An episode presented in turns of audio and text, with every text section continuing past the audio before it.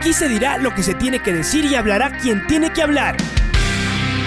La red presenta la charla del día. A llevar una trayectoria que todo el mundo conoce, Carlos el Demoledor. Que la comunidad sepa de lo grande que fue Luis Chocho San Martín. Este año nuevamente jugar Copa Libertadores nos ilusiona mucho. La red.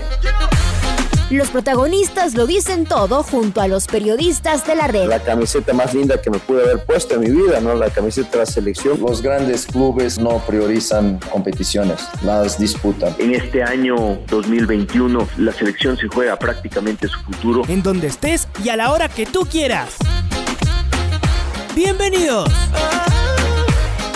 Déjame saludar con Elvis Cotacachi. Como decíamos, eh, ha sido mm, eh, distinguido ¿no? con una beca de estudios en la Universidad de Naunir, en la Universidad de La Rioja, allá en España. Bienvenido, Elvis. En primera instancia, eh, permítame llegar con un fortísimo abrazo, saludándolo en esta tarde. ¿Cómo está, Elvis? le saluda Patricio Javier Díaz. Estamos también con Domingo Valencia para conversar con usted. Buenas tardes. Hola, Patricio, ¿cómo estás? Buenos días. Buenas tardes, disculpa. Igualmente a eh, Domingo Valencia y pues bueno, no agradecerte a ti por el espacio que me brindas. Eh, un, gusto estar en tu, en tu medio de comunicación y pues nada, muy emocionado, ¿no? Por la noticia que me, me la dieron hace prácticamente un mes, sino que la tenía guardada, ¿no? Hasta que se haga oficial y justamente hoy fue la entrega de la beca y nada, súper motivado, digo, con mi familia y con muchas ganas de ya empezar a estudiar. A ver, cuéntame un poquito cómo, cómo fue el acercamiento, cómo fue el tema de la beca, en qué consiste. Cuéntanos, por favor, de, de esta beca que te han entregado hoy. Sí, no, eh, esto viene eh, basado en el ciclismo, ¿no? Eh, he podido correr vueltas al Ecuador, también participé en el campeonato nacional y me cuentan que como se escuchaba que me acuerdo que eran 16 vueltas y yo me había escapado desde la segunda vuelta en el campeonato nacional en Quito entonces todo el tiempo estuve en radio y, los medios de comunicación decían mi nombre en diferentes radios, diferentes partes de Ecuador y se pudo contactar, o sea, pudo escuchar eso una, eh, como te digo, alguien importante, Nina Pacari, y pues ella es la que pidió no a la Universidad de La Rioja, España, que, que sí se podría dar una beca hacia mi persona, el Disco Takachi y pues bueno, ¿no? La universidad en sí también se, se portó súper bien, súper chévere, eh, me dio la oportunidad y bueno, ellos también, lo bueno de esta universidad es que voy a poder estudiar en cualquier parte que yo, que yo esté y, y también seguir en el ciclismo. ¿Y qué carrera estás pensando? Eh, opté por estudiar la carrera de Derecho. Ya. Eh, ¿Y alguna especialización a futuro? Porque obviamente primero sacarás como el título general, pero ¿qué rama del derecho es la que te, la que te seduce? en, en sí es, es algo que, no sé, me, me ha llamado la atención eh, de ver a los, a los abogados, eh, me ha llamado la atención de cómo será ese mundo y bueno, yo creo que ya cuando acabe la carrera me, me optaré por escoger la, la maestría, ¿no? Ahorita estaba enfocado 100% en el ciclismo, pero me llegan estas oportunidades y, y no hay que desaprovecharlas, ¿no? Me estaba acordando, Elvis, que si no estoy mal, a lo mejor no te hubiéramos visto sobre una bicicleta, sino detrás de un balón. ¿El fútbol fue tu primera opción? Sí, cuando tenía la edad de tres años, me, pues mi papá me mandaba a entrenar fútbol y, y sí me gustaba, pero después como que ya no me llamó mucho la atención y, y mi padre me decía que iba, que me vaya a entrenar porque si, si no voy a entrenar me va a mandar a cortar la, la tela de las sábanas porque él fabrica sábanas. Entonces ya después, a la edad de 12 años, me pasé al atletismo, estuve dos años ahí y luego pues mi padre compró una bicicleta para ir a por el pan y hubo una competencia en Otavalo en carnavales y, y sin entrenar ni nada pude quedar tercer lugar y eso creo que fue la motivación para mí para seguir en el ciclismo, ¿no? Desde ahí ya no me he vuelto a bajar de la bici. ¿Qué edad tenías? Ahí tenía 14 años ya. ¿Y hoy? Actualmente ahorita tengo 22 años. Eh, estoy corriendo en la categoría élite. Claro. Sí, sí, estabas en el, en el de tu equipo acá, ¿verdad? Eh, no, eh, el primer año de su 23 eh, corrí con el equipo Coraje Carchense. De ese equipo pues han salido grandes corredores como son Richard Carapaz, Jonathan Caicedo, los primos Cepedas.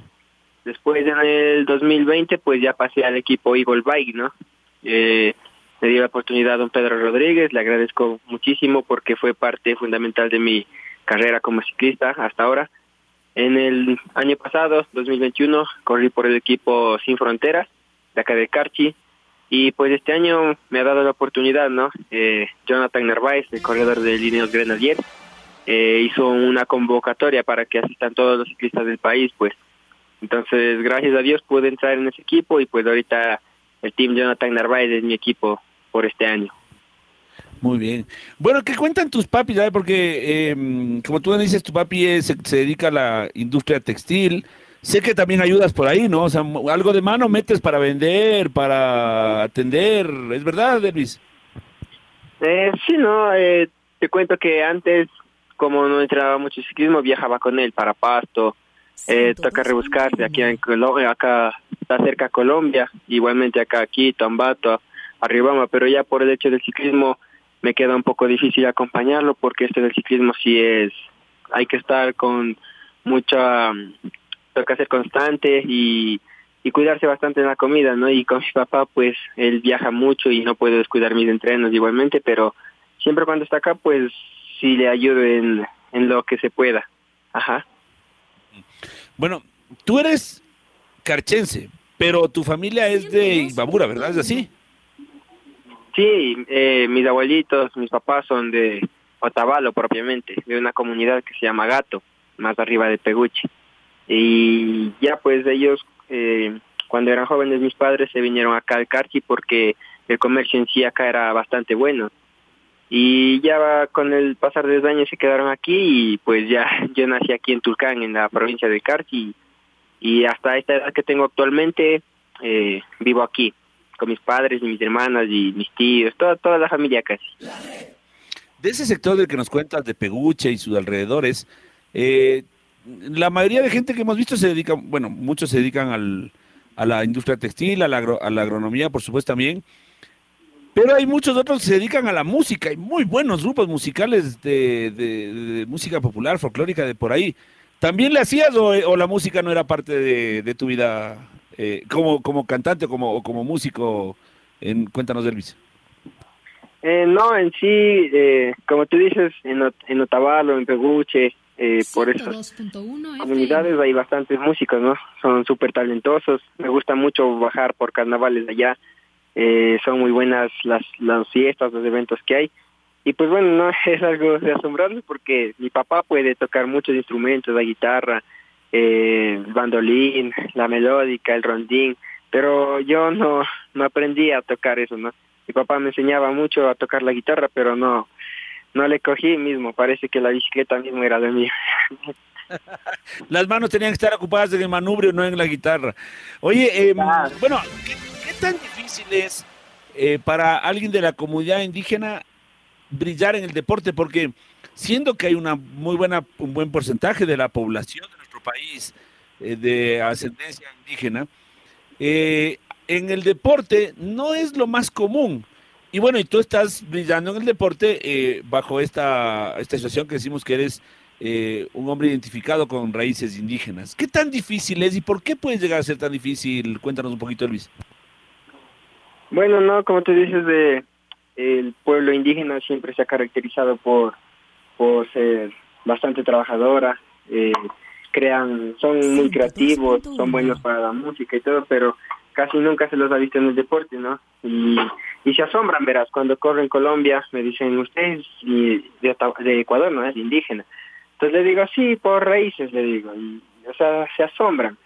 Pero yo creo que también es un poco difícil que, que haya más personas eh, indígenas, se podría decir, eh, participando, yo que sé, en las vueltas de Ecuador, en competencias nacionales, porque esto del ciclismo es un poco, se podría decir, bastante costoso, ¿no? Mis padres, gracias a Dios, pues me han apoyado siempre, eh, es algo que les agradezco bastante. Sin ellos yo creo que ya me hubiese retirado de esto porque es muy costoso y, y en Otavalo pues se asombran, ¿no? Me dicen cuánto vale una bicicleta, entonces eh, se les dice la bicicleta para competir ya pasan de los cuatro mil o cinco mil dólares. Y dicen no pues con eso me compro un carro. Entonces creo que es algo que de falta ya no sé la economía de pronto no les permite. Entonces yo creo que es más por eso no pero esperemos que en un futuro se puedan seguir sumando más jóvenes que les guste el ciclismo o cualquier deporte no porque todo deporte es bueno y que nos sigamos haciendo conocer. Creo que sí, como te digo, es bastante difícil eh, meterse en eso del ciclismo y bueno, ojalá que las autoridades también de, de Imbabura puedan apoyar ¿no? a los jóvenes, a los nuevos talentos que aparezcan.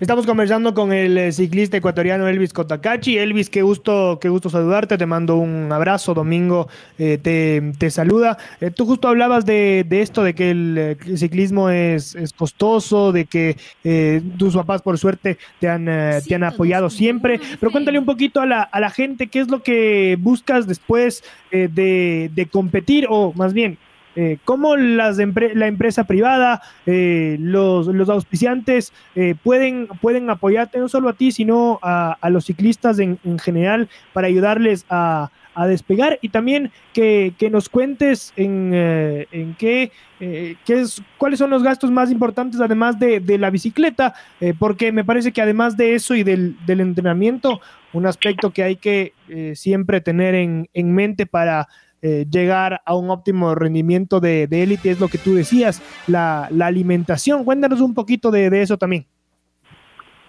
Eh, claro, ¿no? Eh, bueno, sería bueno que las empresas privadas, no sé, las cooperativas, eh, puedan apoyar. He visto que hay bastante apoyo hacia, se podría decir, en el fútbol, ¿no? Hay bastante apoyo y también sería bueno que las empresas se, se interesen por el ciclismo, ¿no?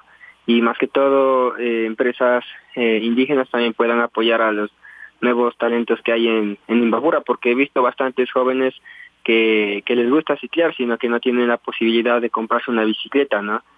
Como te digo, el, las bicicletas de en sí son bastante costosas porque eh, te cuento que solo una llanta eh, cuesta alrededor de los 90, 95 dólares.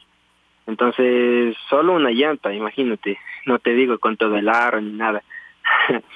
y los alimentos, pues sí, en, los alimentos hay que cuidarse bastante. Cuando yo estaba en las categorías inferiores, pues no tenía que ver mucho eso, ¿no? Sabía comer lo que lo que se presente.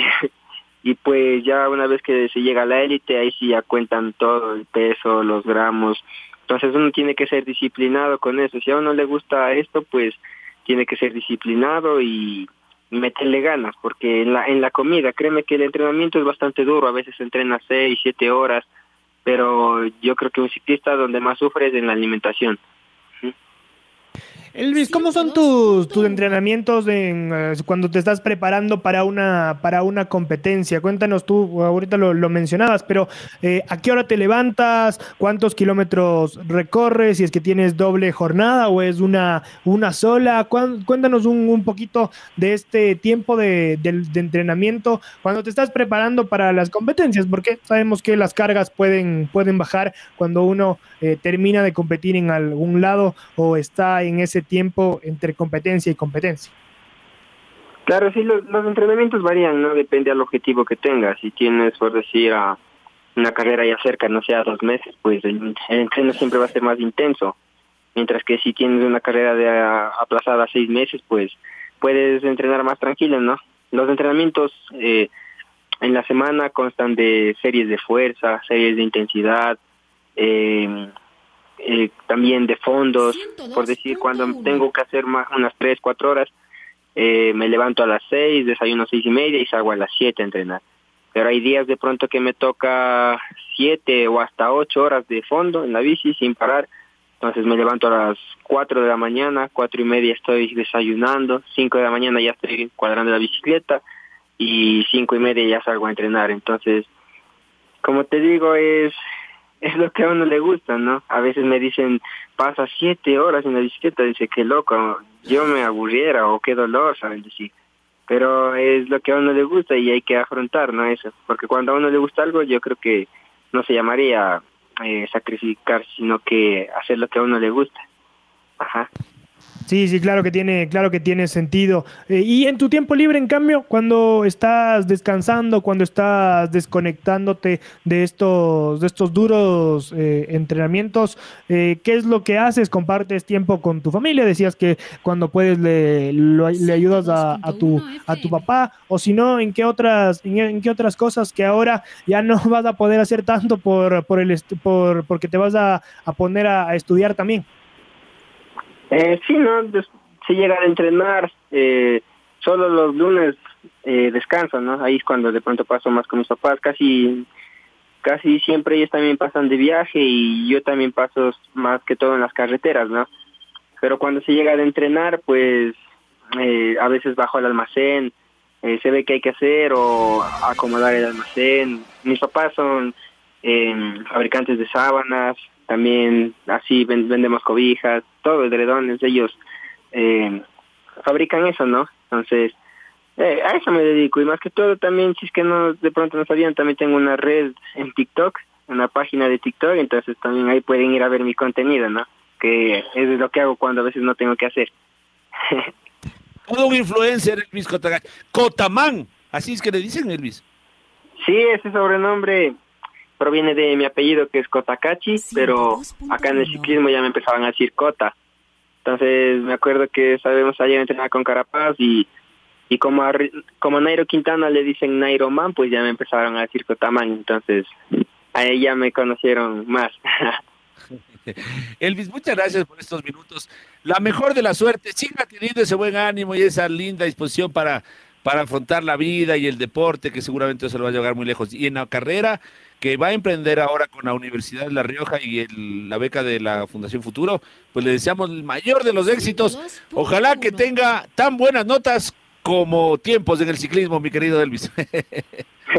no, igualmente gracias a ti por el espacio que me has brindado y saludar a toda la, la afición del ciclismo de todo el Ecuador, de Quito, de Carchi, de Imbabura, de, de todas partes, ¿no? Y nada, igualmente esperemos que nos vaya así mismo bien como en la bici y cualquier cosa ya estaremos en contacto. Sí, sí, por supuesto. Invitarán a la graduación, por favor. abrazo, Luis, gracias, un abrazo. Listo, muchas gracias. Adiós. La red presentó la charla del día. Un espacio donde las anécdotas de actualidad deportiva se revelan junto a grandes personajes del deporte. Quédate conectado con nosotros en las redes de la red. Síguenos como arroba la red Ecuador y no te pierdas los detalles del deporte minuto a minuto. Escúchanos en vivo en TuneIn y en los 102.1 FM en Quito. ¡Te esperamos! La red.